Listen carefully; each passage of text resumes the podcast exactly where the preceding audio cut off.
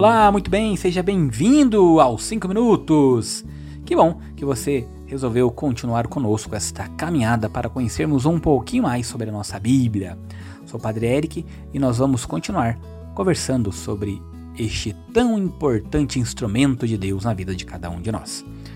Hoje nós vamos falar sobre um pouquinho da Bíblia, o livro de Deus. Nós já vimos que a Bíblia foi escrita num período que demorou mais de mil anos, mil e cem anos para ser bem exato. Vimos também que foi escrita por partes, por autores diversos, em épocas diferentes. Muitas vezes, de um livro para o outro, houve um espaço de até 100 anos, até o mesmo livro. Nesta altura, alguém poderia dizer assim: então a Bíblia deve ser um aglomerado de livros sem nexo, uma espécie de colcha de retalhos. Pois como pode um livro relacionar-se com o outro se foram escritos por pessoas diferentes em épocas tão diferentes e distantes? Bom, não é assim.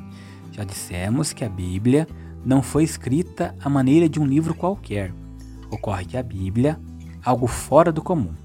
Apesar de os 73 livros terem sido escritos num longo período de mais de mil anos, eles mantêm entre si uma unidade maravilhosa. Todos os livros Todos os 73 livros estão ligados entre si por um único fio condutor. Esta espécie de fio condutor faz com que todos os 73 livros não percam de vista o seu objetivo comum, que é a nossa salvação. É por isso que cada livro da Bíblia deve ser entendido como parte de um todo Nenhuma passagem bíblica pode ser vista e entendida isoladamente, mas sempre dentro do contexto da história da salvação. E sabem por que existe uma unidade entre os livros da Bíblia? Porque o seu principal autor é Deus e não os homens. Deus quis utilizar-se dos homens para escrever os seus livros.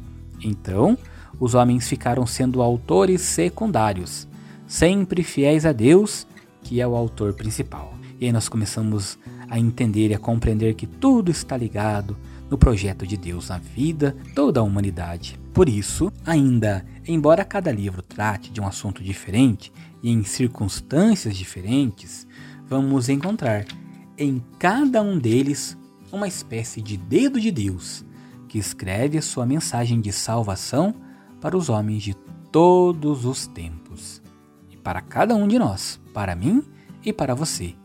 E é, pois, com este espírito que devemos ler todos os livros da Bíblia, buscando neles a palavra de Deus, que é sempre viva e atual, para os homens de ontem, de hoje e de sempre. E por que a Bíblia tem como autor principal Deus e não o homem? Criatura alguma pode alterar os textos sagrados. Não pode nem acrescentar nem tirar. É Deus mesmo quem fala isso. Eis o que está escrito no Antigo Testamento. Então que você pegue sua Bíblia aí agora, no livro do Deuteronômio, capítulo 4, versículos de 1 a 2. Deuteronômio, capítulo 4, versículo de 1 a 2. E agora, ó Israel, ouvi as leis e os preceitos que hoje vou ensinar-vos praticai-os, para que vivais e entreis na posse da terra, que o Senhor, Deus de vossos pais, vos dá. Não ajuntareis nada a tudo que vos prescrevo, não tirareis nada daí, mas guardareis os preceitos do Senhor vosso Deus, exatamente como vos prescrevi.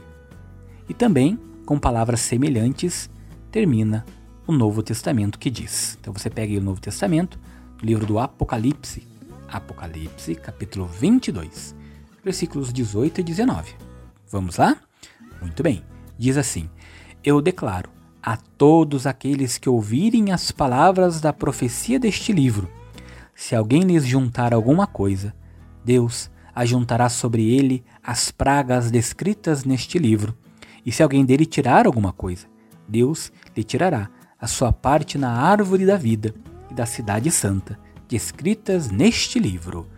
Olha para vocês verem e compreenderem então que Deus é o principal autor deste tão importante livro para nós, para nossa vida, para nossa fé. nós terminamos os nossos 5 minutos de hoje. Nos encontramos no próximo programa. Abraço, Deus abençoe!